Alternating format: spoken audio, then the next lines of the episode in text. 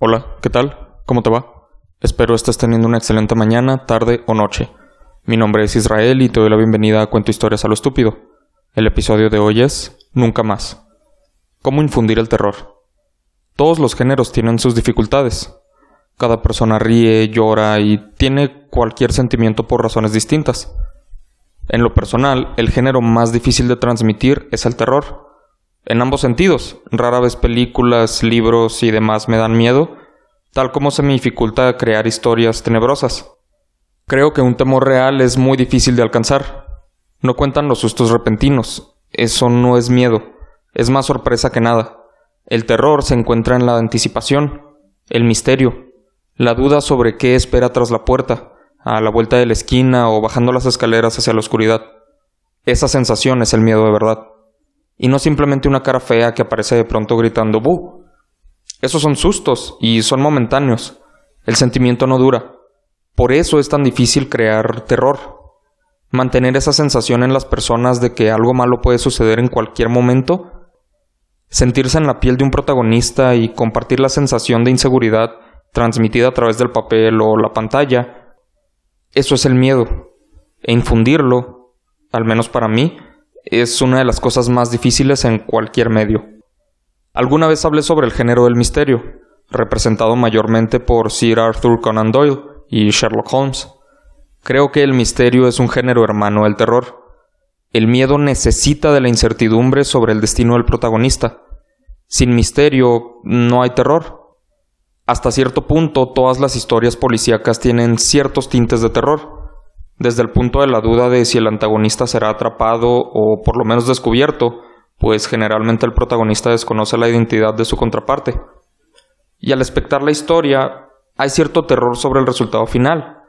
Descubrirán al asesino, recibirá su merecido, y en resumen, ¿quién ganará? Definitivamente Sherlock Holmes popularizó el misterio. Pero sería iluso asegurar que Doyle fue el fundador de la novela policíaca. Sin embargo, también lo sería asegurar a cualquier otro autor, pues es información desconocida. Las historias de misterio y de terror se remontan a la literatura clásica, y no es preciso decir que ninguna obra fuese la primera. No obstante, si hay un autor que se considera el padre de estos géneros por comenzar la tendencia de escribir obras de terror, así como las de misterio, desde su cuento Los crímenes de la Rue Morgue en 1841, y un autor con una vida tan misteriosa como sus cuentos y una muerte tan abierta a la interpretación como su poesía, que contar su historia puede considerarse siempre una mentira, pues los detalles serán siempre motivo de debate. Por eso, contar su vida me parece innecesario, salvo algunos detalles. Más bien, contar su obra es lo importante. Dar a conocer algunos de sus relatos para explicarte por qué este autor es tan relevante hasta nuestros días. Estas son historias de Edgar Allan Poe. Este episodio contendrá detalles sobre la vida de Edgar Allan Poe y algunos de sus relatos. Si no conoces el trabajo de este autor, te compartiré algunos de sus cuentos cortos, un par conocidos, otros no tanto, y pues los cuentos conforman la mayor parte de su extensa obra, además de un poema, quizá el más conocido de su autoría, o sea, el que te voy a contar, para darte algunos ejemplos del tipo de escritura de Poe y explicarte por qué, en mi opinión, ha sido una influencia tan grande durante tanto tiempo y un referente para la literatura en general y el terror en particular. Si sí conoces el trabajo de este autor, igual puedes quedarte. Quizá te encuentres con algo nuevo o simplemente disfrutes escuchar un poco de su trabajo narrado por parte de un servidor. Este será un episodio un tanto distinto, si es que has escuchado otros. En lugar de resumir los cuentos de alguna manera y darte los puntos clave, Aprovechando las fechas, te contaré estos relatos textualmente. Igual y los relacionas con su vida o incluso la tuya. De cualquier modo, conozcas, lo cual es probable, o no a Poe. Espero disfrutes este episodio y escuchar algunos trabajos del autor que popularizó el terror en el siglo XIX. El 7 de octubre de 1849 murió Edgar Allan Poe, nacido el 19 de enero de 1809, hijo de actores y huérfano desde los tres años fue puesto al cuidado de John y Frances Allan. John, quien se cree fue su padrino y por eso lo adoptó, era un exportador de tabaco con un gran negocio, pero su relación con Edgar nunca fue sencilla, a diferencia de Frances, que rápidamente formó un vínculo con el niño. Edgar mostró sus talentos en la poesía desde muy joven, pero ni en la escuela ni su propio padre adoptivo motivaban estos talentos. Todo lo contrario, intentaban enfocarlo en sus estudios. Sin embargo, Edgar rápidamente se entregó a distintos vicios, y cuando alcanzó la edad universitaria, se vio forzado a dejar sus estudios por falta de apoyo financiero, ya que John se negaba a darle dinero, tomando en cuenta que el alcohol y las apuestas se volvían grandes problemas para el joven autor. Eventualmente se mudó con su tía y su prima, Virginia, o sea, su tía, y luego pues también estaba ahí su prima, que se llama Virginia, no que fuera su tía y su prima al mismo tiempo. Bueno, no importa. El punto es que Virginia, su prima, y él, o sea, prima no de sangre, o sea, prima por sus padres políticos, bueno, eso tengo entendido. Eh, con ella contrajo matrimonio un año después, a pesar de que Virginia apenas tenía 13 años de edad, mientras él a estas alturas tenía aproximadamente 24. Pero su amor por ella nunca fue puesto en duda. Se cree que ella fue gran parte de su inspiración, durante este matrimonio escribió algunos de sus mejores y más conocidos trabajos, como La caída de la casa Usher, la mencionada Los crímenes de la Rue Morgue y su única novela, la narrativa de Arthur Gordon Pym, entre muchas otras. Por desgracia, los problemas de alcoholismo y depresión con los que Poe lidió durante gran parte de su vida solo empeoraron cuando en 1847 Virginia murió de tuberculosis. Tras la muerte de su esposa, Poe no hizo mucho más. Lo más notable es su ensayo Eureka, donde habla sobre el universo. Este texto no es muy amplio y te recomiendo leerlo si quieres formar tu propia opinión, porque es una de sus obras más divisorias. Para muchas personas es una obra maestra y para muchas otras es una sarta de insensateces. Entonces, realmente merece formarse pues la opinión propia. Opinión que no te daré, por si decides leerla y así no manchar tu propia percepción del ensayo. En fin. Dos años después de la muerte de Virginia, tras una vida escribiendo en incontables publicaciones, problemas económicos y múltiples rivalidades con autores contemporáneos, Edgar Allan Poe murió el 7 de octubre de 1849, a sus 40 años. Hay muchas cosas que se pueden decir de Poe. Ahondar más en su alcoholismo, sus problemas con su padre adoptivo, sus romances, y todas las teorías alrededor de su muerte, entre las cuales incluso se encuentra la rabia. Pero son los datos de una vida que es más interesante desconocer, para enfocarte en su trabajo y lo que lo hizo famoso. Antes de empezar a contarte estos relatos, quiero enfatizar la gran influencia de este autor hasta la época moderna. No solo se le considera el padre de las novelas policíacas, así como uno de los mejores autores de terror en la historia. Para algunas personas incluso se considera el mejor de todos lo cual es debatible, como siempre, pero para los gustos colores. Poe ha sido motivo de películas, ensayos, libros e incluso una serie, hasta donde sé quizá hayan más, pero al menos una que yo sí vi, llamada The Following, donde un profesor de literatura obsesionado con los trabajos de Poe crea todo un culto de asesinos, y la verdad te la recomiendo mucho, al menos la primera temporada. Ya después se desvía un poco del tema, pero el concepto inicial es muy bueno sobre todo por cómo sigue la temática del autor. En fin, el punto es que estos son solo una muestra de los muchos relatos que Poe puede ofrecer. Si disfrutaras estos, te recomendaría los siguientes, además de los que mencioné hace algunos minutos. Metzengerstein, El Pozo y el Péndulo, El Hombre de la Multitud, Conversación con una momia y Aventuras sin par de un tal Hans Pfahl. Y pues si disfrutaras esos también, ya entonces deberías leer todo lo que te encuentres de Poe, porque probablemente te gustará, ya que comparten muchas temáticas, o sea, la gran mayoría de sus obras.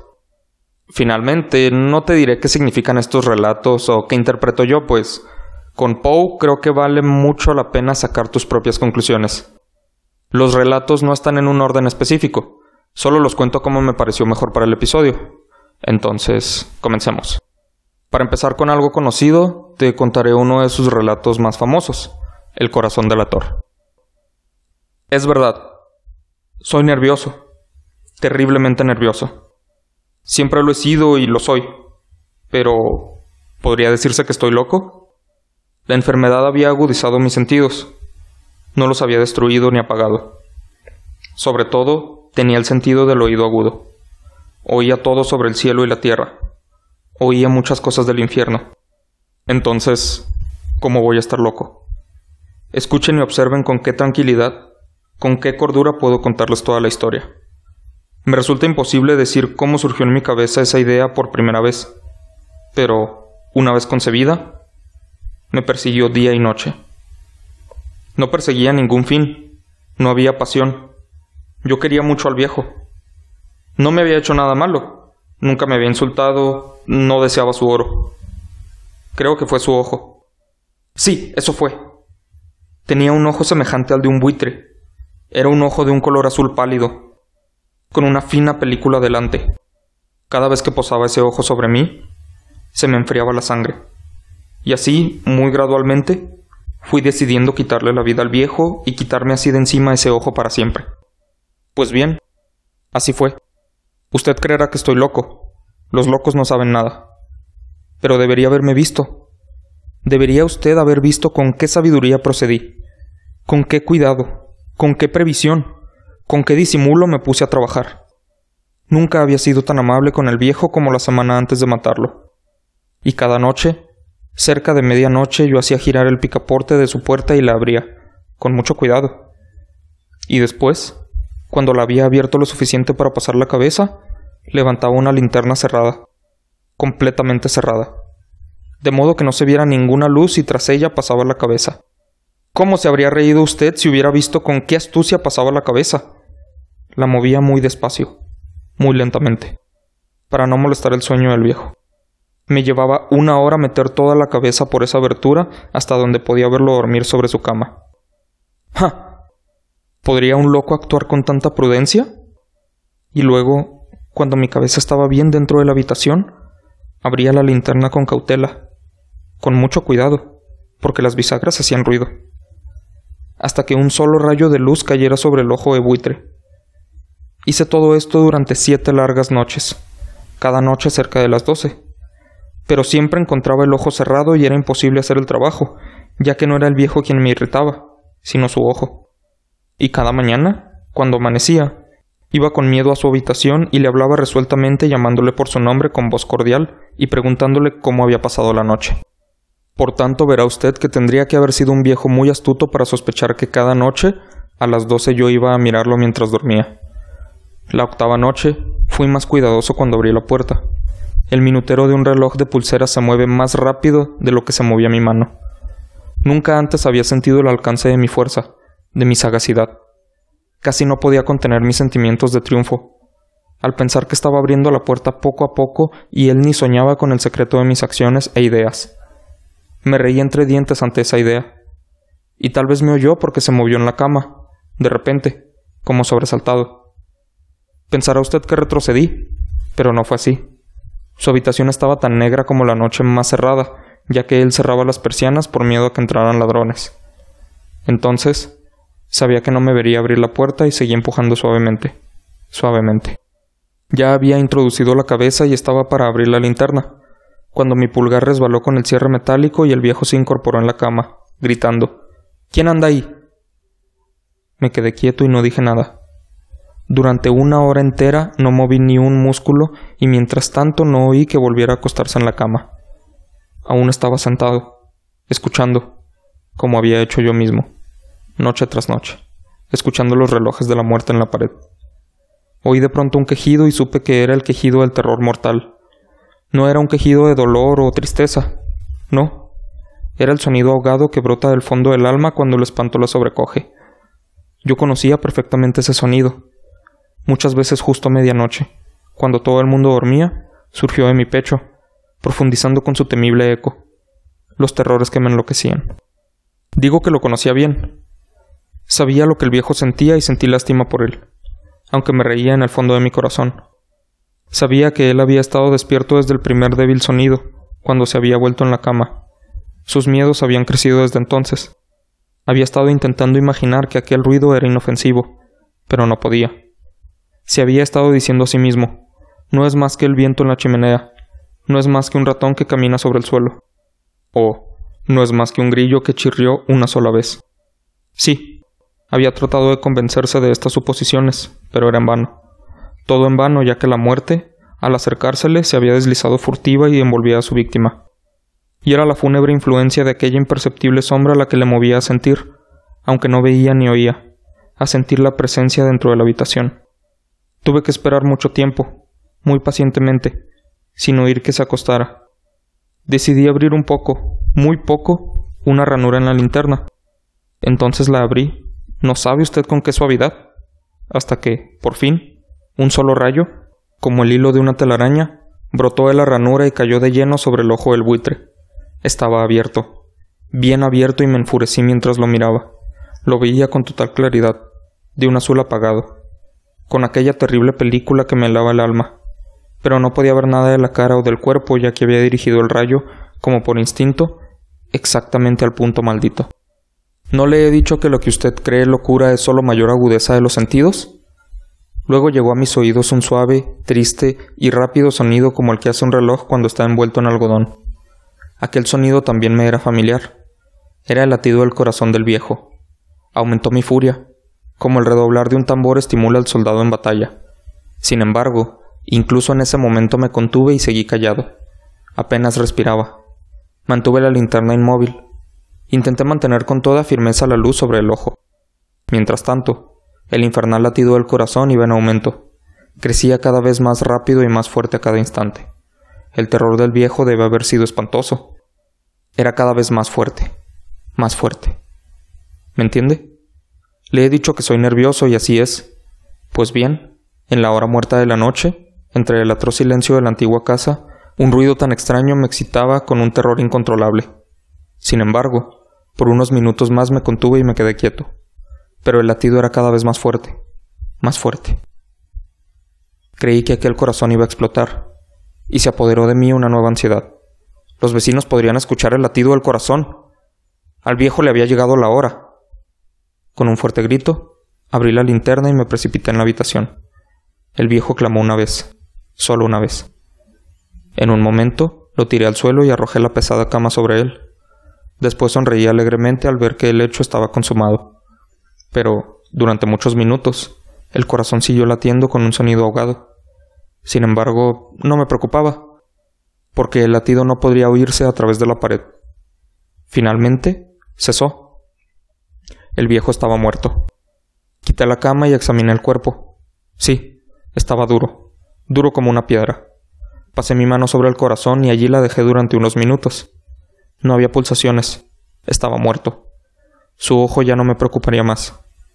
Si aún me cree usted loco, no pensará lo mismo cuando escriba las sabias precauciones que tomé para esconder el cadáver. La noche avanzaba y trabajé con rapidez, pero en silencio. En primer lugar descuarticé el cadáver. Le corté la cabeza, los brazos y las piernas. Después levanté tres planchas del suelo de la habitación y deposité los restos en el hueco. Luego coloqué las tablas con tanta inteligencia y astucia que ningún ojo humano, ni siquiera el suyo, podría haber detectado nada extraño. No había nada que limpiar. No había manchas de sangre de ningún tipo. Ni siquiera sangre. Había sido demasiado precavido para eso. Todo estaba recogido. Cuando terminé con estas tareas, eran las cuatro. Todavía oscuro como medianoche. Al sonar la campanada de la hora, golpearon la puerta de la calle. Bajé a abrir muy tranquilo ya que no había nada que temer. Entraron tres hombres que se presentaron muy cordialmente como oficiales de la policía. Un vecino había oído un grito durante la noche, por lo cual había sospechas de algún atentado. Se había hecho una denuncia en la policía y ellos, los oficiales, habían sido enviados a registrar el lugar. Sonreí ya que no había nada que temer. Di la bienvenida a los caballeros. Dije que el alarido había sido producido por mí durante un sueño. Dije que el viejo estaba fuera, en el campo. Llevé a los visitantes por toda la casa. Les dije que registraran bien. Por fin los llevé a su habitación, les enseñé sus tesoros, seguros e intactos. En el entusiasmo de mi confianza, llevé sillas al cuarto y les dije que descansaran allí mientras yo, con la salvaje audacia que me daba mi triunfo perfecto, colocaba mi silla sobre el mismo lugar donde reposaba el cadáver de la víctima. Los oficiales se mostraron satisfechos. Mi forma de proceder los había convencido. Yo me sentía especialmente cómodo. Se sentaron y hablaron de cosas comunes mientras yo les contestaba muy animado. Pero, de repente, Empecé a sentir que me ponía pálido y deseé que se fueran. Me dolía la cabeza y me pareció oír un sonido, pero se quedaron sentados y siguieron conversando. El ruido se hizo más claro, cada vez más claro. Hablé más como para olvidarme de esa sensación, pero cada vez se hacía más claro. hasta que por fin me di cuenta de que el ruido no estaba en mis oídos. Sin duda, me había puesto muy pálido, pero hablé con más fluidez y en voz más alta. Sin embargo, el ruido aumentaba. ¿Qué hacer? Era un sonido bajo, sordo, rápido, como el sonido de un reloj de pulsera envuelto en algodón. Traté de recuperar el aliento, pero los oficiales no lo oyeron. Hablé más rápido, con más vehemencia, pero el ruido seguía aumentando. Me puse de pie y empecé a discutir sobre cosas insignificantes en voz muy alta y con violentos gestos. Pero el sonido crecía continuamente. ¿Por qué no se iban?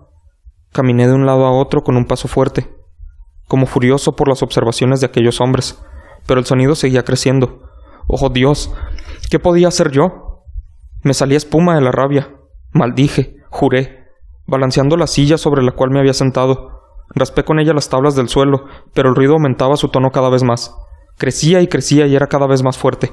Y sin embargo los hombres seguían conversando tranquilamente y sonreían. ¿Era posible que no oyeran? Dios Todopoderoso. No, no, claro que oían. Y sospechaban. Lo sabían. Se estaban burlando de mi horror. Esto es lo que pasaba y así lo pienso ahora. Todo era preferible a esta agonía. Cualquier cosa era más soportable que este espanto. Ya no aguantaba más esas hipócritas sonrisas. Sentía que debía gritar o morir. Y entonces otra vez Escuchen, más fuerte, más fuerte, más fuerte. No finjan más, malvados, grité. Confieso que lo maté. Levanten esas tablas. Aquí, aquí, donde está latiendo su horrible corazón. En segundo lugar, quiero contarte algo un poco menos conocido. La máscara de la muerte roja. Durante mucho tiempo, la muerte roja había devastado la región. Jamás pestilencia alguna fue tan fatal y espantosa. Su avatar era la sangre, el color y el horror de la sangre.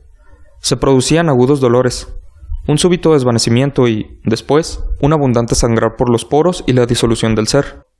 Las manchas purpúreas por el cuerpo y especialmente por el rostro de la víctima desechaban a esta de la humanidad y la cerraban a todo socorro y a toda compasión. La invasión, el progreso y el resultado de la enfermedad eran cuestión de media hora. Pero el príncipe próspero era feliz, intrépido y sagaz. Cuando sus dominios perdieron la mitad de su población, reunió a un millar de amigos fuertes y de corazón alegre, elegidos entre los caballeros y las damas de su corte, y con ellos constituyó un refugio recóndito en una de sus abadías fortificadas. Era una construcción vasta y magnífica, una creación del propio príncipe, de gusto excéntrico pero grandioso. La rodeaba un fuerte y elevado muro, con sus correspondientes puertas de hierro. Los cortesanos, una vez dentro, se sirvieron de hornillos y pesadas masas para soldar los cerrojos. Decidieron atrincherarse contra los súbditos impulsos de la desesperación del exterior e impedir toda salida a los frenesíes del interior.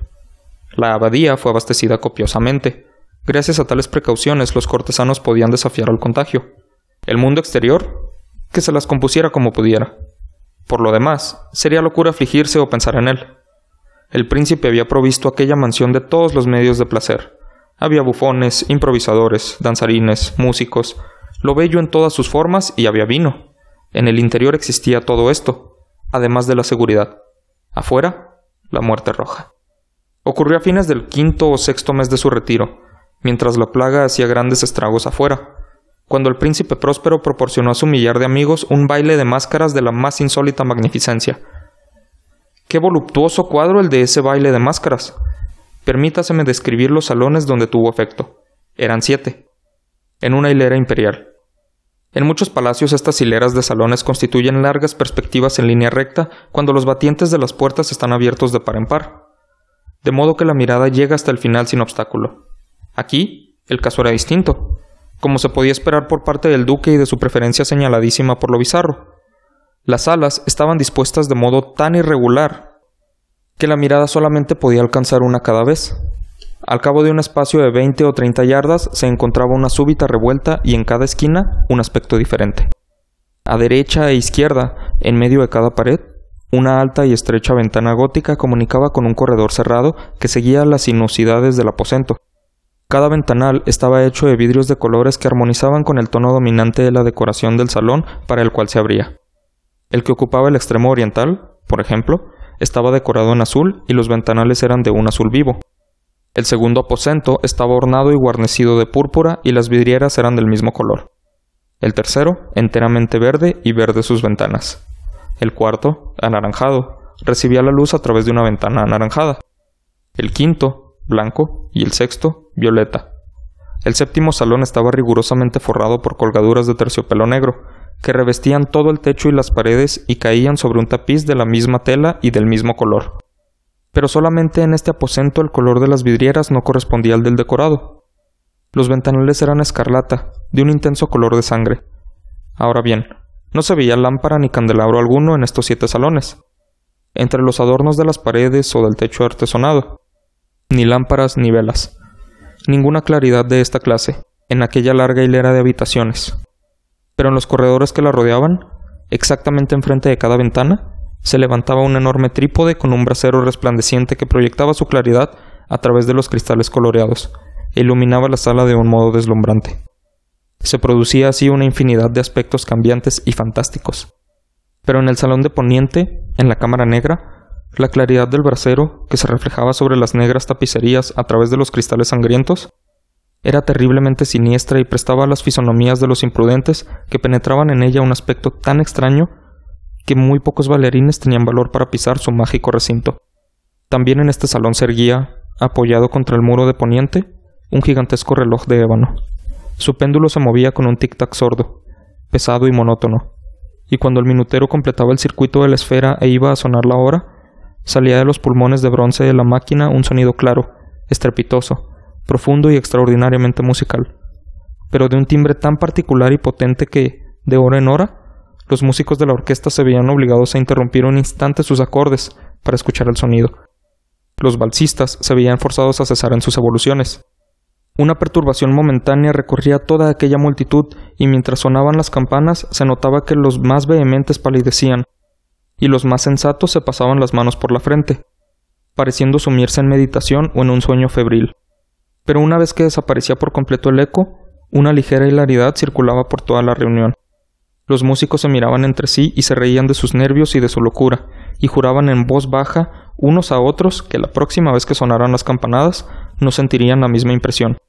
Y luego, cuando después de la fuga de los sesenta minutos que comprenden los tres mil seiscientos segundos de la hora desaparecida, cuando llegaba una nueva campanada del reloj fatal, se producía el mismo estremecimiento, el mismo escalofrío y el mismo sueño febril. Pero a pesar de todo esto, la orgía continuaba alegre y magnífica, el gusto del duque era muy singular. Tenía una vista segura por lo que se refiere a colores y efectos. Despreciaba el decorado de moda. Sus proyectos eran temerarios y salvajes, y sus concepciones brillaban con un esplendor bárbaro. Muchas personas lo consideraban loco. Sus cortesanos sabían perfectamente que no lo era. Sin embargo, era preciso oírlo, verlo, tocarlo, para asegurarse de que no lo estaba. En ocasión de esta gran fiesta, había dirigido gran parte de la decoración de los muebles y el estilo de los disfraces. No hay duda de que eran concepciones grotescas. Era deslumbrador, brillante. Había cosas chocantes y fantásticas, mucho de lo que después se ha visto en Hernani. Había figuras arabescas, con miembros y aditamentos inapropiados. Delirantes fantasías, atavíos como de loco. Había mucho de lo bello, mucho de lo licencioso, mucho de lo bizarro, algo de lo terrible y no poco de lo que podría haber producido repugnancia. De un lado a otro de las siete salas se pavoneaba una muchedumbre de pesadilla. Y esa multitud, la pesadilla, se contorsionaba en todos sentidos, tiñéndose del color de los salones, haciendo que la música pareciera el eco de sus propios pasos. De pronto, repica de nuevo el reloj de ébano que se encuentra en el salón de terciopelo. Por un instante queda entonces todo parado. Todo guarda silencio, excepto la voz del reloj. Las figuras de pesadilla se quedaban yertas, paradas. Pero los ecos de la campana se van desvaneciendo. No han durado sino un instante y apenas han desaparecido. Una risa leve mal reprimida se cierne por todos lados. Y una vez más, la música suena. Vive en los ensueños. De un lado a otro se retuercen más alegremente que nunca, reflejando el color de las ventanas distintamente teñidas y a través de las cuales fluyen los rayos de los trípodes pero en el salón más occidental de los siete no hay ahora máscara ninguna que se atreva a entrar, porque la noche va transcurriendo. Allí se derrama una luz más roja a través de los cristales color de sangre y la oscuridad de las cortinas teñidas de negro es aterradora. Y a los que pisan la negra alfombra les llega del cercano reloj de ébano un más pesado repique, más solemnemente acentuado que el que hiere los oídos de las máscaras que se divierten en las salas más apartadas. Pero en estas otras salas había una densa muchedumbre, En ellas latía febrilmente el corazón de la vida. La fiesta llegaba a su pleno arrebato cuando, por último, sonaron los tañidos de medianoche en el reloj. Y entonces la música cesó, como ya he dicho, y se apaciguaron las evoluciones de los danzarines. Y, como antes, se produjo una angustiosa inmovilidad en todas las cosas. Pero el tañido del reloj había de reunir esta vez doce campanadas. Por esto ocurrió tal vez que, con el mayor tiempo, se insinuó en las meditaciones de los pensativos que se encontraban entre los que se divertían mayor cantidad de pensamientos. Y, quizá por lo mismo, varias personas entre aquella muchedumbre, antes que se hubieran ahogado en el silencio los postreros ecos de la última campanada, habían tenido tiempo para darse cuenta de la presencia de una figura enmascarada, que hasta entonces no había llamado la atención de nadie, y al difundirse en un susurro el rumor de aquella nueva intrusión, se suscitó entre todos los concurrentes un cuchicheo, o murmullo significativo de asombro y desaprobación, y luego, finalmente, el terror, el pavor y el asco. En una reunión de fantasmas como la que he descrito puede muy bien suponerse que ninguna aparición ordinaria hubiera provocado una sensación como aquella. A decir verdad, la libertad carnavalesca de aquella noche era casi ilimitada, pero el personaje en cuestión había superado la extravagancia de un Herodes y los límites complacientes, no obstante, de la moralidad equívoca e impuesta por el príncipe. En los corazones de los hombres más temerarios hay cuerdas que no se dejan tocar sin emoción, hasta en los más depravados en quienes la vida y la muerte son siempre motivo de juego. Hay cosas con las que no se puede bromear. Toda la concurrencia pareció entonces sentir profundamente lo inadecuado del traje y de las maneras del desconocido. El personaje era alto y delgado y estaba envuelto en un sudario que lo cubría de la cabeza a los pies. La máscara que ocultaba su rostro representaba tan admirablemente la rígida fisonomía de un cadáver, que hasta el más minucioso examen hubiera descubierto con dificultad el artificio. Y, sin embargo, todos aquellos alegres locos hubieran soportado y tal vez aprobado aquella desagradable broma. Pero la máscara había llegado hasta el punto de adoptar el tipo de la muerte roja. Sus vestiduras estaban manchadas de sangre y su ancha frente, así como sus demás facciones, se encontraba salpicada con el horror escarlata. Cuando los ojos del príncipe próspero se fijaron en aquella figura espectral, que con pausado y solemne movimiento como para representar mejor su papel, se pavoneaba de un lado a otro entre los que bailaban. Se le vio, en el primer momento, conmoverse por un violento estremecimiento de terror y de asco. Pero, un segundo después, su frente enrojeció de ira. ¿Quién se atreve? preguntó con voz ronca a los cortesanos que se hallaban junto a él. ¿Quién se atreve a insultarnos con esta burla blasfema?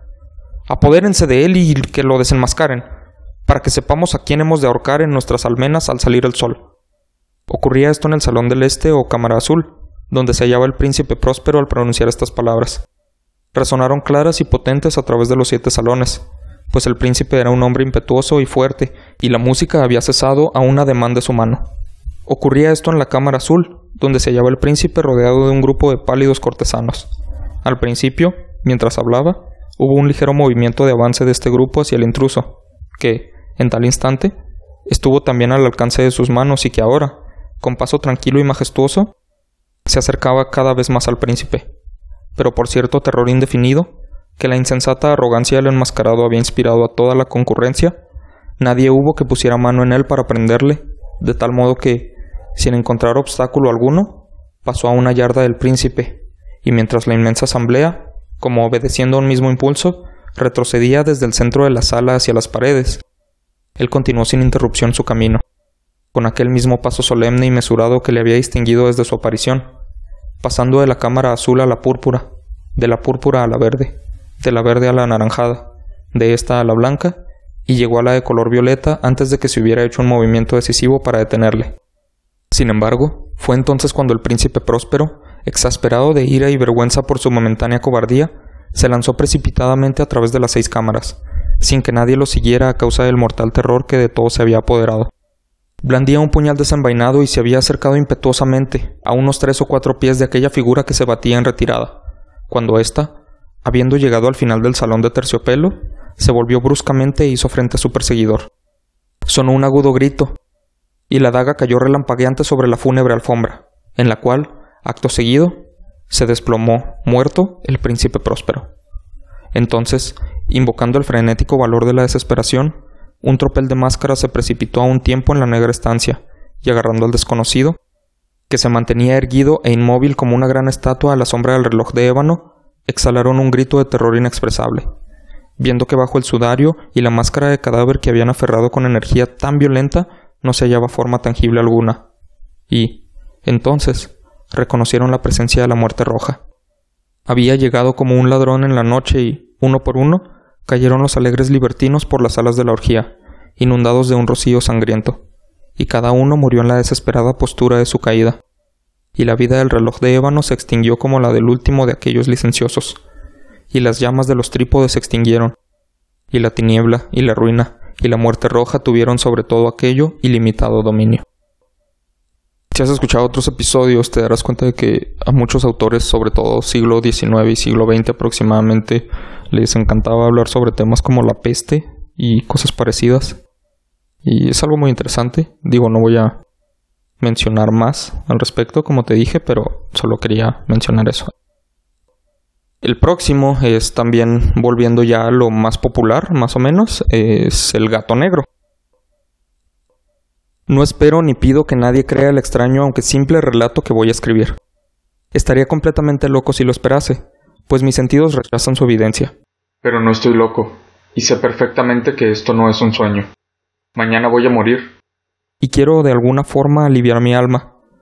Mi intención inmediata consiste en poner de manifiesto simple y llanamente y sin comentarios una serie de episodios domésticos. Las consecuencias de estos episodios me han aterrorizado, me han torturado y, por fin, me han destruido. Pero no voy a explicarlos. Si para mí han sido horribles, para otros resultarán menos espantosos que abigarrados. En el futuro, quizá aparezca alguien cuya inteligencia reduzca mis fantasmas a lugares comunes, una inteligencia más tranquila, más lógica y mucho menos excitable que la mía, capaz de ver en las circunstancias que voy a escribir con miedo una simple sucesión de causas y efectos naturales. Desde la infancia sobresalí por docilidad y bondad de carácter. La ternura de razón era tan grande que llegué a convertirme en objeto de burla para mis compañeros. Me gustaban, de forma singular, los animales, y mis padres me permitían tener una variedad muy amplia. Pasaba la mayor parte de mi tiempo con ellos y nunca me sentía tan feliz como cuando les daba de comer y los acariciaba. Este rasgo de mi carácter crecía conmigo, y cuando llegué a la madurez, me proporcionó uno de los mayores placeres. Quienes han sentido alguna vez afecto por un perro fiel y sagaz no necesitan que me moleste en explicarles la naturaleza o la intensidad de la satisfacción que se recibe. Hay algo en el generoso y abnegado amor de un animal que llega directamente al corazón del que con frecuencia ha probado la falsa amistad y frágil fidelidad del hombre. Me casé joven y tuve la alegría de que mi mujer compartiera mis preferencias. Cuando advirtió que me gustaban los animales domésticos, no perdía ocasión para proporcionarme los más agradables. Teníamos pájaros, peces de colores, un hermoso perro, conejos, un mono pequeño y un gato. Este último era un hermoso animal, bastante grande, completamente negro y de una sagacidad asombrosa. Cuando se refería a su inteligencia, mi mujer, que en el fondo era bastante supersticiosa, aludía con frecuencia a la antigua creencia popular de que todos los gatos negros eran brujas disfrazadas. No quiero decir que lo creyera seriamente, y solo menciono el asunto porque acabo de recordarla. Pluto, pues así se llamaba el gato, era mi favorito y mi camarada. Solo yo le daba de comer y él me seguía en casa por todas partes. Incluso me resultaba difícil impedirle que siguiera mis pasos por la calle. Nuestra amistad duró varios años, en el transcurso de los cuales mi temperamento y mi carácter, por causa del demonio intemperancia, y me pongo rojo al confesarlo, se habían alterado radicalmente. Día a día me fui volviendo más irritable, malhumorado e indiferente hacia los sentimientos ajenos. Llegué, incluso, a usar palabras duras con mi mujer y terminé recurriendo a la violencia física. Por supuesto, mis favoritos sintieron también el cambio de mi carácter. No solo los descuidaba, sino que llegué a hacerles daño, sin embargo, hacia Pluto sentía el suficiente respeto como para abstenerme de maltratarlo, cosa que hacía con los conejos, el mono y hasta el perro, cuando, por casualidad o por afecto, se cruzaban en mi camino. Pero mi enfermedad empeoraba, pues ¿qué enfermedad se puede comparar con el alcohol? Y al fin incluso Pluto, que ya empezaba a ser viejo y, por tanto, irritable, empezó a sufrir las consecuencias de mi mal humor. Una noche en que volvía a casa completamente borracho, Después de una de mis correrías por el centro de la ciudad, me pareció que el gato evitaba mi presencia. Lo agarré y, asustado por mi violencia, me mordió ligeramente en la mano. Al instante se apoderó de mí una furia de diablos y ya no supe lo que hacía. Fue como si la raíz de mi alma se separaba de un golpe del cuerpo. y una maldad más que diabólica, alimentada por la ginebra, estremeció cada fibra de mi ser. Saqué del bolsillo del chaleco un cortaplumas, lo abrí mientras seguía sujetando al pobre animal por el pescuezo y deliberadamente le saqué un ojo. Me pongo más rojo que un tomate. Siento vergüenza. Tiemblo mientras escribo tan reprochable atrocidad. Cuando me volvió la razón con la mañana, cuando el sueño hubo disipado los vapores de la orgía nocturna, sentí que el horror se mezclaba con el remordimiento ante el crimen del que era culpable. Pero solo era un sentimiento débil y equívoco, y no llegó a tocar mi alma. Otra vez me hundí en los excesos y pronto ahogué en vino los recuerdos de lo que sucedió. El gato, mientras tanto, mejoraba lentamente. La cuenca del ojo perdido presentaba un horrible aspecto, pero el animal parecía que ya no sufría. Se paseaba como de costumbre por la casa, aunque, como se puede imaginar, huía aterrorizado al verme. Me quedaba bastante de mi antigua forma de ser para sentirme agraviado por la evidente antipatía de un animal que una vez me había querido tanto. Pero ese sentimiento pronto se dio paso a la irritación, y entonces se presentó, para mi derrota final e irrevocable, el espíritu de la perversidad. La filosofía no tiene en cuenta este espíritu. Sin embargo, estoy tan seguro de que mi alma existe como de que la perversidad es uno de los impulsos primordiales del corazón humano, una de las facultades primarias indivisibles, uno de los sentimientos que dirigen el carácter del hombre. ¿Quién no se ha sorprendido a sí mismo cien veces en los momentos en que cometía una acción estúpida o malvada por la simple razón de que no debía cometerla? ¿No hay en nosotros una tendencia permanente que nos enfrenta con el sentido común a transgredir lo que constituye la ley por el simple hecho de serlo? Este espíritu de perversidad se presentó, como he dicho, en mi caída final. Y ese insondable anhelo que tenía el alma de dejarse a sí misma, de violentar su naturaleza, de hacer el mal por el mal mismo, me empujó a continuar y finalmente a consumar el suplicio que había infligido al inocente animal. Una mañana, a sangre fría, le pasé un lazo por el pescuezo y lo ahorqué en la rama de un árbol. Lo ahorqué mientras las lágrimas me brotaban de los ojos y el más amargo remordimiento me retorcía el corazón. Lo ahorqué porque recordaba que me había querido y porque estaba seguro de que no me había dado motivos para matarlo. Lo ahorqué porque sabía que, al hacerlo, cometía un pecado un pecado mortal que pondría en peligro mi alma hasta llevarla, si esto fuera posible, más allá del alcance de la infinita misericordia del Dios más misericordioso y más terrible. La noche del día en que cometí ese acto cruel desperté con gritos de ¡Fuego! La ropa de mi cama era una llama y toda la casa estaba ardiendo. Con gran dificultad pudimos escapar del incendio mi mujer, un criado y yo. Todo quedó destruido.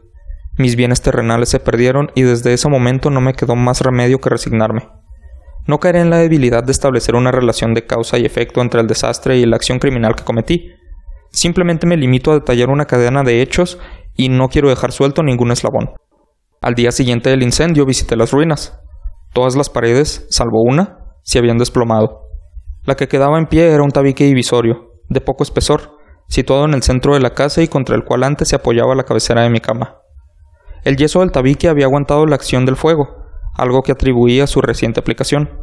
Una apretada muchedumbre se había reunido alrededor de esta pared y varias personas parecían examinar parte de la misma atenta y minuciosamente. Las palabras extraño, curioso y otras parecidas despertaron mi curiosidad. Al acercarme más, vi que en la blanca superficie, grabada en bajo relieve, aparecía la figura de un gigantesco gato. El contorno tenía una nitidez verdaderamente extraordinaria. Había una cuerda alrededor del pescuezo del animal. Al descubrir esta aparición, ya que no podía considerarla otra cosa, el asombro y el terror me dominaron. Pero la reflexión vino en mi ayuda. Recordé que había ahorcado al gato en un jardín colindante con la casa. Cuando se produjo la alarma del incendio, la gente invadió inmediatamente el jardín. Alguien debió cortar la soga y tirar al gato en mi habitación por la ventana abierta. Sin duda habían tratado así de despertarse. Probablemente la caída de las paredes comprimió a la víctima de mi crueldad contra el yeso recién encalado, cuya cal, junto con la acción de las llamas y el amoníaco del cadáver, produjo la imagen que ahora veía. Aunque con estas explicaciones quedó satisfecha mi razón, pero no mi conciencia, sobre el asombro hecho que acabo de describir, lo ocurrido impresionó profundamente mi imaginación. Durante meses no pude librarme del fantasma del gato y en todo ese tiempo dominó mi espíritu un sentimiento informe, que se parecía, sin serlo, al remordimiento. Llegué incluso a lamentar la pérdida del gato y a buscar, en los sucios antros que habitualmente frecuentaba otro animal de la misma especie y de apariencia parecida que pudiera ocupar su lugar. Una noche, medio borracho, me encontraba en una taberna pestilente, y me llamó la atención algo negro, posado en uno de los grandes toneles de Ginebra, que constituían el principal mobiliario del lugar. Durante unos minutos había estado mirando fijamente ese tonel y me sorprendió no haber advertido antes la presencia de la mancha negra de encima. Me acerqué a él y lo toqué con la mano. Era un gato negro, un gato muy grande, tan grande como Pluto y exactamente igual a este, salvo en un detalle. Pluto no tenía ni un pelo blanco en el cuerpo, mientras este gato mostraba una mancha blanca, tan grande como indefinida, que le cubría casi todo el pecho. Al acariciarlo, se levantó enseguida, empezó a ronronear con fuerza, se restregó contra mi mano y pareció encantado de mis cuitas. Había encontrado al animal que estaba buscando. Inmediatamente propuse comprárselo al tabernero, pero me contestó que no era suyo y que no lo había visto nunca antes, ni sabía nada del gato. Seguí acariciando al gato y, cuando iba a irme a casa, el animal se mostró dispuesto a acompañarme. Le permití que lo hiciera, parándome una y otra vez para agacharme y acariciarlo. Cuando estuvo en casa, se acostumbró enseguida y pronto se convirtió en el gran favorito de mi mujer. Por mi parte, Pronto sentí que nacía en mí una antipatía hacia el animal. Era exactamente lo contrario de lo que yo había esperado, pero, sin que pueda justificar cómo ni por qué, su evidente afecto por mí me disgustaba y me irritaba. Lentamente tales sentimientos de disgusto y molestia se transformaron en la amargura del odio. Procuraba no encontrarme con el animal. Un resto de vergüenza y el recuerdo de mi acto de crueldad me frenaban de maltratarlo. Durante algunas semanas no le pegué ni fue la víctima de mi violencia, pero gradualmente, muy gradualmente, Llegué a sentir una inexpresable repugnancia por él y a huir en silencio de su odiosa presencia, como si fuera un brote de peste. Lo que probablemente contribuyó a aumentar mi odio hacia el animal fue descubrir, a la mañana siguiente de haberlo traído a casa, que aquel gato, igual que Pluto, no tenía un ojo. Sin embargo, fue precisamente esta circunstancia la que le hizo más agradable los ojos de mi mujer, quien, como ya dije, poseía en alto grado esos sentimientos humanitarios que una vez fueron mi rasgo distintivo y la fuente de mis placeres más simples y puros. El cariño del gato hacia mí parecía aumentar con la misma proporción que mi aversión hacia él. Seguía mis pasos con una testarudez que me resultaría difícil hacer comprender al lector. Donde quiera que me sentara venía a agazaparse bajo mi silla o saltaba a mis rodillas, cubriéndome con sus repugnantes caricias. Si me ponía a pasear, se metía entre mis pies y así, casi, me hacía caer o clavaba sus largas y afiladas garras en mi ropa, y de esa forma trepaba hasta mi pecho. En esos momentos, aunque deseaba hacerlo desaparecer de un golpe, me sentía completamente paralizado por el recuerdo de mi crimen anterior, pero sobre todo, y quiero confesarlo aquí, por un terrible temor al animal. Aquel temor no era exactamente miedo a un mal físico, y sin embargo, no sabría definirlo de otra manera. Me siento casi avergonzado de admitir, sí, aún en esta celda de criminales me siento casi avergonzado de admitir que el terror, el terror que me causaba aquel animal, era alimentado por una de las más insensatas quimeras que fuera posible concebir. Más de una vez mi mujer me había llamado la atención sobre la forma de la mancha de pelo blanco, de la cual ya he hablado y que constituía la única diferencia entre este extraño animal y el que yo había matado. El lector recordará que esta mancha, aunque era grande, había sido al principio muy indefinida, pero gradualmente, de forma casi imperceptible, mi razón tuvo que luchar durante largo tiempo para rechazarla como imaginaria. La mancha iba adquiriendo una rigurosa nitidez en sus contornos. Ahora ya representaba algo que me hace temblar cuando lo nombro, y por eso odiaba, temía, y me habría librado del monstruo si me hubiese atrevido a hacerlo. Representaba, digo, la imagen de una cosa atroz, siniestra, la imagen del patíbulo. Oh lúgubre y terrible máquina del horror y del crimen, de la agonía y de la muerte. Y entonces me sentí más miserable que todas las miserias del mundo juntas. Pensar que una bestia, cuyo semejante yo había destruido desdeñosamente, una bestia era capaz de producir esa angustia tan insoportable sobre mí, un hombre creado imagen y semejanza de Dios. Ay, ni de día ni de noche pude ya gozar de la bendición del descanso. De día, ese animal no me dejaba ni un instante solo. De noche, me despertaba sobresaltado por sueños horrorosos, sintiendo el ardiente aliento de aquella cosa en mi rostro y su enorme peso encarnada pesadilla que no podía quitarme encima, apoyado eternamente sobre mi corazón. Bajo la opresión de estos tormentos sucumbió todo lo que me quedaba de bueno. Solo los malos pensamientos disfrutaban de mi intimidad, los más retorcidos, los más perversos pensamientos. La tristeza habitual de mi mal humor terminó convirtiéndose en aborrecimiento de todo lo que estaba a mi alrededor y de toda la humanidad. Y mi mujer, que no se quejaba de nada, llegó a ser la más habitual y paciente víctima de las repentinas y frecuentes explosiones incontroladas de furia a las que me abandonaba. Un día, por una tarea doméstica, Me acompañó al sótano de la vieja casa donde nuestra pobreza nos obligaba a vivir. El gato me siguió escaleras abajo y casi me hizo caer de cabeza, por lo que me desesperé casi hasta volverme loco. Alzando un hacha y olvidando en mi rabia los temores infantiles que hasta entonces habían detenido mi mano, lancé un golpe que hubiera causado la muerte instantánea del animal si lo hubiera alcanzado, pero la mano de mi mujer detuvo el golpe. Su intervención me llenó de una rabia más que demoníaca. Me solté de su abrazo y le hundí el hacha en la cabeza. Cayó muerta a mis pies, sin un quejido. Consumado el horrible asesinato, me dediqué urgentemente y a sangre fría a la tarea de ocultar el cuerpo. Sabía que no podía sacarlo de casa, ni de día ni de noche, sin correr el riesgo de que los vecinos me vieran. Se me ocurrieron varias ideas. Por un momento pensé descuartizar el cadáver y quemarlo a trozos. Después se me ocurrió cavar una tumba en el piso del sótano. Luego consideré si no convenía arrojarlo al pozo del patio o meterlo en una caja. Como si fueran mercancías y con los trámites normales, y llamar a un mozo de cuerda para que lo retirase de la casa. Por fin, di con lo que me pareció el mejor recurso. Decidí emparedar el cadáver en el sótano, tal como se cuenta que los monjes de la Edad Media emparedaban a sus víctimas. El sótano se prestaba bien para este propósito. Las paredes eran de un material poco resistente y estaban recién encaladas con una capa de yeso, que la humedad del ambiente no había dejado endurecer. Además, en una de las paredes había un saliente, una falsa chimenea, que se había rellenado de forma que se pareciera al resto del sótano. Sin ningún género de dudas, se podían quitar fácilmente los ladrillos de esa parte, introducir el cadáver y tapar el agujero como antes, de forma que ninguna mirada pudiera descubrir nada sospechoso. No me equivocaba en mis cálculos. Con una palanca saqué fácilmente los ladrillos y, después de colocar con cuidado el cuerpo contra la pared interior, lo mantuve en esa posición mientras colocaba de nuevo los ladrillos en su forma original. Después de procurarme argamasa, arena y cerda, preparé con precaución un yeso que no se distinguía del anterior y revoqué cuidadosamente el enladrillado. Terminada la tarea, me sentí satisfecho de que todo hubiera quedado bien. La pared no mostraba la menor señal de haber sido alterada. Recogí el suelo los cascotes más pequeños, y triunfante miré alrededor y me dije, aquí, por lo menos, no he trabajado en vano. El paso siguiente consistió en buscar a la bestia que había causado tanta desgracia, pues por fin me había decidido a matarla. Si en aquel momento el gato hubiera aparecido ante mí, habría quedado sellado su destino. Pero, por lo visto, el astuto animal, alarmado por la violencia de mi primer acceso de cólera, se cuidaba de aparecer mientras no se me pasara mi mal humor. Es imposible describir ni imaginar el profundo y feliz sentimiento de alivio que la ausencia del odiado animal trajo a mi pecho. No apareció aquella noche y así, por primera vez desde su llegada a la casa, pude dormir profundo y tranquilo. Sí, pude dormir incluso con el peso del asesinato en mi alma. Pasaron el segundo y el tercer día, y no volví a mi atormentador.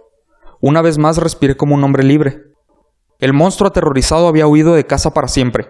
No volvería a verlo. Grande era mi felicidad y la culpa de mi negra acción me preocupaba poco. Se hicieron algunas investigaciones, a las que me costó mucho contestar. Incluso registraron la casa, pero naturalmente no se descubrió nada. Consideraba que me había asegurado mi felicidad futura. Al cuarto día después del asesinato, un grupo de policías entró en la casa intempestivamente y procedió otra vez a una rigurosa inspección. Seguro de que mi escondite era inescrutable, no sentí la menor inquietud. Los agentes me pidieron que los acompañara en su registro. No dejaron ningún rincón ni escondrijo sin revisar. Al final, por tercera o cuarta vez bajaron al sótano. No me temblaba ni un solo músculo. Mi corazón latía tranquilamente como el de quien duerme en la inocencia. Me pasaba de un lado a otro del sótano, había cruzado los brazos sobre el pecho e iba tranquilamente de acá para allá. Los policías quedaron totalmente satisfechos y se disponían a marcharse. El júbilo de mi corazón era demasiado fuerte para ser reprimido. Ardía en deseos de decirles, al menos, una palabra como prueba de triunfo y de asegurar doblemente su certidumbre sobre mi inocencia. Caballeros, dije, por fin, cuando el grupo subía la escalera. Me alegro de haber disipado sus sospechas. Les deseo felicidad y un poco más de cortesía. Por cierto, caballeros, esta casa está muy bien construida. En mi rabioso deseo de decir algo con naturalidad, no me daba cuenta de mis palabras. Repito que es una casa excelentemente construida. Estas paredes... ¿Ya saben ustedes, caballeros?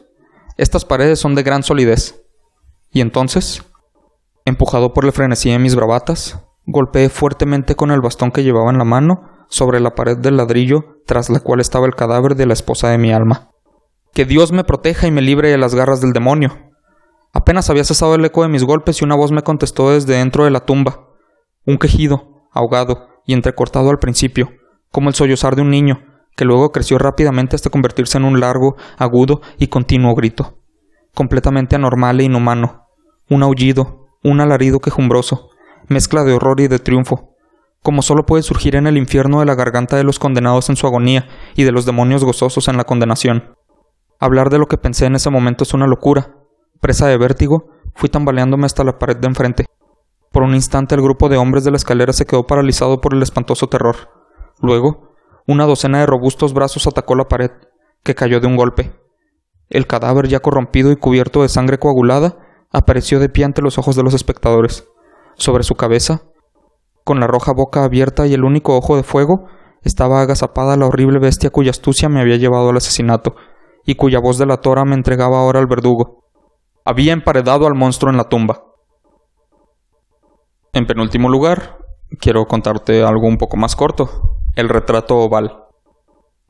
El castillo en el cual mi criado había decidido penetrar, aun cuando fuera por la fuerza, antes que permitirme, hallándome gravemente herido, pasar una noche al raso, era uno de esos grandes edificios, mezcla de melancolía y grandeza, que durante tanto tiempo han erguido su ceñuda frente por entre los Apeninos, no tanto en la realidad como en la fantasía de Mr. Radcliffe. Según todas las apariencias, había sido temporalmente abandonado y en fecha muy reciente, por su dueño. Nos instalamos en una de las habitaciones más reducidas y menos suntuosamente arregladas. Estaba situada en una apartada torre del castillo. Su decorado era rico, pero ajado y viejo.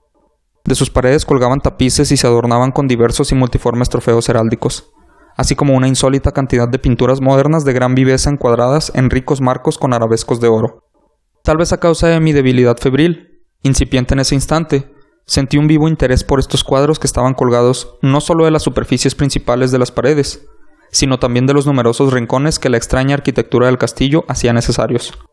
Le ordené a Pedro que cerrase los pesados postigos de la habitación, puesto que ya era de noche, que encendiese los brazos de un gran candelabro, que se hallaba colocado junto a la cabecera de mi cama y que descorriese, de par en par, las cortinas de terciopelo negro que también rodeaban mi lecho. Deseaba que se hiciera todo aquello para que, al menos, si no llegaba a conciliar el sueño, pudiese distraerme alternativamente en la contemplación de aquellos cuadros y entregarme a la atenta lectura de un pequeño volumen que habíamos hallado sobre la almohada y que contenía la crítica y descripción de cada uno. Durante largo rato, muy largo rato, estuve leyendo y devota, muy devotamente, contemplé los cuadros. Las horas transcurrieron rápida y maravillosamente, y llegó la profunda medianoche. Me desagradaba la posición del candelabro y extendiendo la mano dificultosamente, con objeto de no despertar a mi criado adormecido, lo coloqué de modo que sus rayos incidieran plenamente sobre el libro. Pero este cambio produjo un efecto completamente inesperado. Los resplandores de las numerosas bujías, porque había muchas, se proyectaron entonces en un nicho de la habitación que hasta ese momento había sido dejado en sombras por una de las columnas de la cama. Distinguí, vivamente iluminado, un cuadro que hasta ese momento me había pasado inadvertido. Era el retrato de una niña que apenas y empezaba a ser mujer. Dirigí una rápida ojeada a aquella pintura y cerré los ojos. ¿Por qué? En un principio no pude comprenderlo, pero mientras mis ojos continuaban cerrados, analicé en mi espíritu la razón que tenía para haberlo hecho. Fue un movimiento involuntario, para ganar tiempo y pensar, para asegurarme de que mis ojos no me habían engañado, para calmar y dominar mi fantasía y entregarme luego a una contemplación más serena y auténtica. Pocos momentos después, volví a mirar de nuevo fijamente la pintura. No podía ni quería dudar lo que vi entonces claramente, porque el primer resplandor de las bujías sobre el lienzo había disipado el soñoliento estupor de mis sentidos, y me había devuelto de pronto a la vida despierta. Ya he dicho que el retrato era el de una joven, reducidas a la cabeza y los hombros, pintados según esa técnica que suele llamarse estilo de viñete, al modo de las cabezas predilectas de Soli. El seno, los brazos e incluso los bucles de sus radiantes cabellos se fundían imperceptiblemente en la vaga pero profunda sombra que servía de fondo al conjunto. El marco era ovalado, magníficamente dorado, y afiligranado con arabescos.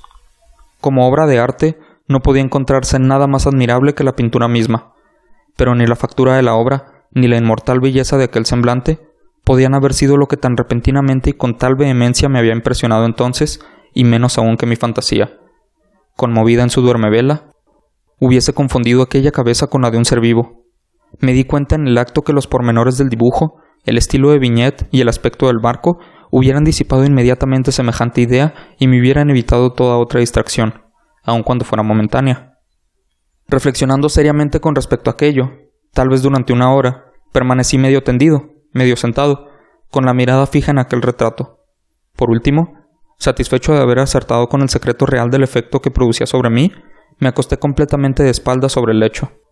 Había adivinado que el encanto de aquella pintura consistía en una absoluta semejanza con la vida en su expresión, que primero me había estremecido y, finalmente, me desconcertó, subyugándome y sorprendiéndome. Con profundo y respetuoso temor, dejé de nuevo el candelabro en su posición primitiva. Una vez apartado de mi vista el motivo de mi intensa agitación, busqué afanosamente el volumen que contenía el análisis de las pinturas y su historia.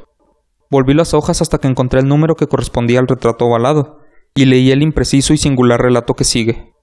Era una joven de particular belleza, y no menos amable que llena de jovialidad. Pero malhadada fue la hora en que vio, amó, casó y vivió con el pintor.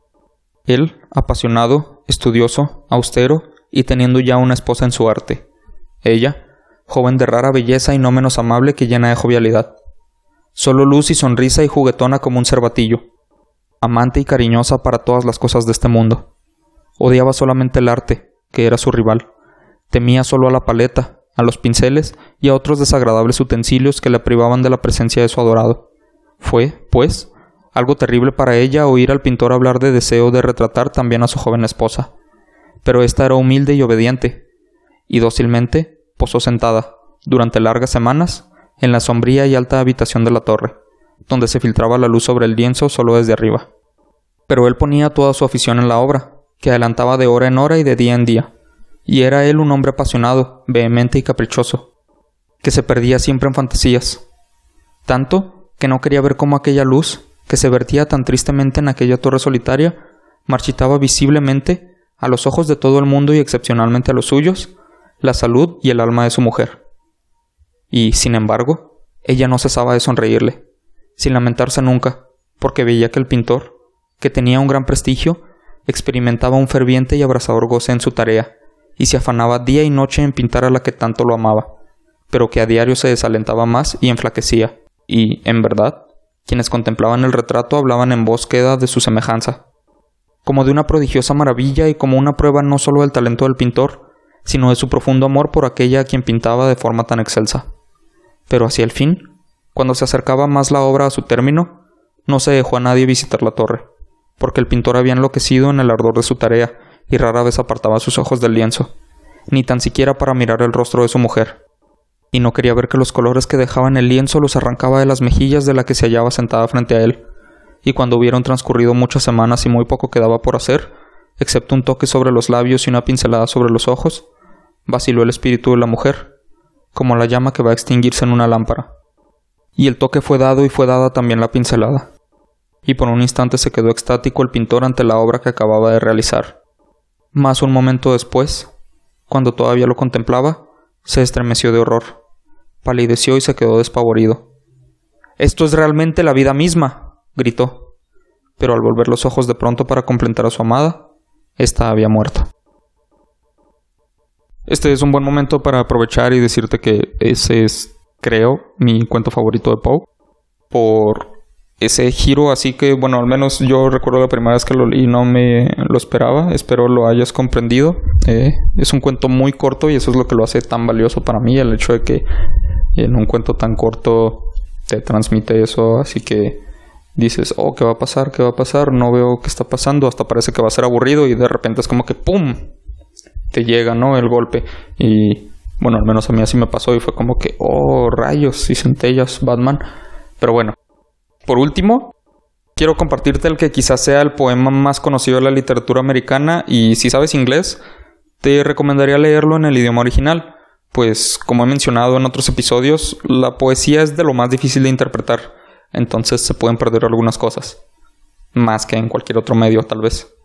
En fin, Quiero cerrar con este poema porque en ocasiones las cosas populares no necesariamente carecen de calidad, como erróneamente se cree. Digo, siempre que algo es popular la gente asume que es malo, bueno, suele ser así. Y creo que este es un ejemplo perfecto de algo popular, pero que también tiene un alto valor. Por eso, te comparto la que quizás sea la obra más significativa en el repertorio de Poe, y razón de nombrar este episodio. Te presento El Cuervo. Una vez a mitad de la noche, mientras ponderaba débil y cansado sobre muchos libros antiguos de olvidada ciencia, mientras cabeceaba, casi durmiendo, súbitamente escuché un golpeteo como si alguien llamara dulcemente, llamara a la puerta de mi habitación. Es solo un visitante, balbucí, llamando a la puerta de mi habitación. Solo esto y nada más. Recuerdo con claridad que fue en el lúgubre diciembre, y cada brasa moribunda forjaba su fantasma por el piso. Ansioso, deseaba que llegara la mañana. Vanamente había buscado en mis libros socorro para mi melancolía, melancolía por la pérdida de Leonor, por la rara y radiante doncella que los ángeles llamaron Leonor, sin nombre ya por siempre. Y el crujido triste e incierto de cada cortina púrpura me llenaba de ansias, me inundaba de terrores fantásticos nunca sentidos. Así que ahora, para detener los saltos de mi pecho, vuelvo a repetir. Es solo un visitante llamado a la puerta de mi habitación, un visitante tardío llamando a la puerta de mi habitación. Solo esto y nada más. Por momentos mi alma se fortalecía, sin dudar más tiempo. Caballero, exclamé. Oh señora, imploro su perdón. Pero sucede que descansaba y cuando gentilmente arribaron y con delicadeza llamaron, llamaron a la puerta de mi habitación, que apenas estuve seguro de escucharlos. Entonces abrí para par en par la puerta. Oscuridad y nada más. Largo tiempo interrogué la oscuridad. Largo tiempo permanecí imaginando, temiendo, dudando, soñando sueños que ningún mortal se atrevió a soñar. Pero el silencio permanecía intacto, la oscuridad no respondía, y solo la palabra susurrada. ¿Leonor? Así susurré y el eco murmuró de vuelta la palabra. ¡Leonor! Solo fue esto, y nada más. Vuelto a mi habitación, con mi alma ardiente, pronto escuché que tocaban algo más fuerte que antes. Seguramente, dije yo, hay algo en el enrejado de mi ventana. Veré entonces cuál es la amenaza. Exploraré este misterio. Que mi corazón resista un momento y explore este misterio. Es el viento y nada más. Abrí de súbito la persiana, cuando entre el revoloteo de plumas entró un cuervo majestuoso de los días de antaño. En ningún momento obedeció, ni un momento reposó, pero, con aires de gran caballero o dama, fue a posarse en el busto de Palas, sobre el dintel de mi puerta, posado, inmóvil, ahí nada más. Luego este obsceno pájaro de ébano se burló de mi tristeza sonriendo, con el grave decoro que tenía por semblante. Aunque tu cresta sea rapada, dije, claro está que no eres cobarde. Abominable y sombrío y antiguo cuervo, errante de las costas nocturnas. Dime cuál es tu nombre en la noche plutónica.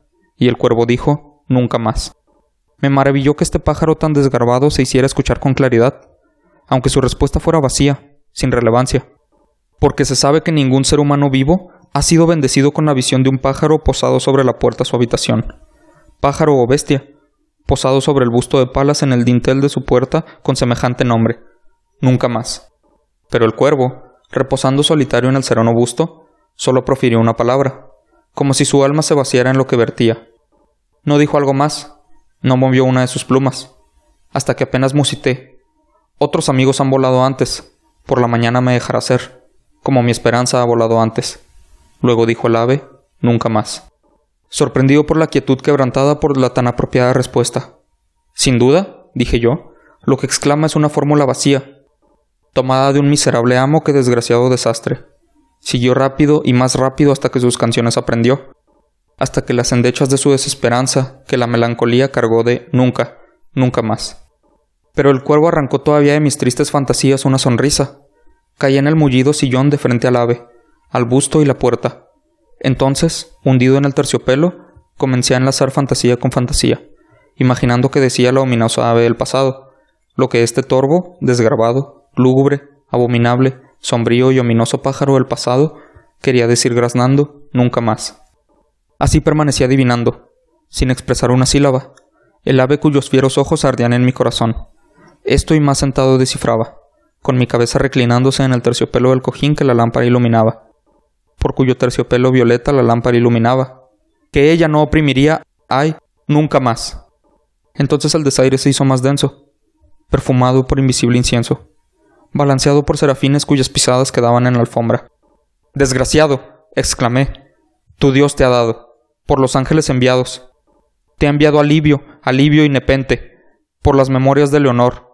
Bebe, oh, bebe este amable nepente y olvida al ausente Leonor. Y el cuervo dijo, nunca más. Profeta, dije, engendró el demonio. Profeta si eres pájaro o demonio. Ya sea que el tentador o la tempestad te hayan enviado aquí, a esta desolada e impávida tierra encantada, en este hogar embrujado por el horror. Profeta, dime, te lo imploro, ¿acaso habrá un bálsamo en Gilead? Dime, dime, te lo imploro. Y el cuervo dijo, nunca más. Profeta, dije, engendro el demonio. Profeta, si eres pájaro o demonio, por ese cielo sobre nuestras cabezas, por el Dios que ambos adoramos. Dile a esta alma abrumada de melancolía si en el remoto Edén tendrá en sus brazos a una santa doncella que los ángeles llaman Leonor. Tendrá en sus brazos a una rara y radiante doncella que los ángeles llaman Leonor. Y el cuervo dijo, nunca más. Que esa palabra selle nuestra despedida, pájaro o espíritu maligno, grité angustiado. Regresa a la tempestad y a la noche plutónica. No dejes ni una negra pluma como prueba de la mentira que has dicho. Deja mi soledad sin quebrantar. Aléjate del busto sobre el dintel de mi puerta. Quita tu pico de mi corazón y desaparece tu figura de mi puerta. Y el cuervo dijo nunca más. Y el cuervo nunca emprendió el vuelo. Aún sigue posado. Todavía descansa en el pálido busto de palas, sobre la puerta de mi habitación. Y sus ojos tienen la apariencia de un demonio que está soñando. Y la luz de la lámpara sobre él arroja su sombra al piso, y mi alma, de esa sombra que reside flotando en el piso, no podrá liberarse. Nunca más. Así es como llegamos al final de Nunca más. Si te soy sincero, los cuentos de Poe no me dan miedo, pero entiendo por qué lo causaban en su época. Hoy día nos desensibilizamos tanto con todo el contenido disponible que es difícil sorprenderse. Nada impresiona, nada da miedo, nada hace sentir en realidad. No obstante, aunque no compartimos esas sensaciones al leer sus obras, no significa que no podamos sentir nada. Poe era un maestro en ambientación, la mayoría de sus historias te crean esa imagen lúgubre de que algo terrible está a punto de pasar, o ya pasó. Incluso si no te causa miedo leer sus palabras, al menos te mantiene en suspenso. Y eso ya es algo bastante difícil. Sobre todo en la actualidad, cuando, de nuevo, ya nada sorprende. Poe fue un autor tan misterioso que incluso la causa de su muerte es motivo de debate. Pero eso es algo bueno para ti y para mí como espectadores, porque no hay mejor complemento al terror que el misterio. Y si el autor del terror es misterioso, ¿qué más podemos pedir? Te invito a seguirme en mis redes sociales como arroba chalepodcast si quieres estar al tanto de los siguientes episodios y de más información respecto al podcast. Te recuerdo que una semana antes del estreno de cada episodio publico una pista sobre la próxima historia junto a la fecha de su estreno. Mi nombre es Israel y esto fue Cuento Historias a lo Estúpido. Historias de Edgar Allan Poe. Espero las hayas disfrutado. Gracias por escucharme y hasta la próxima.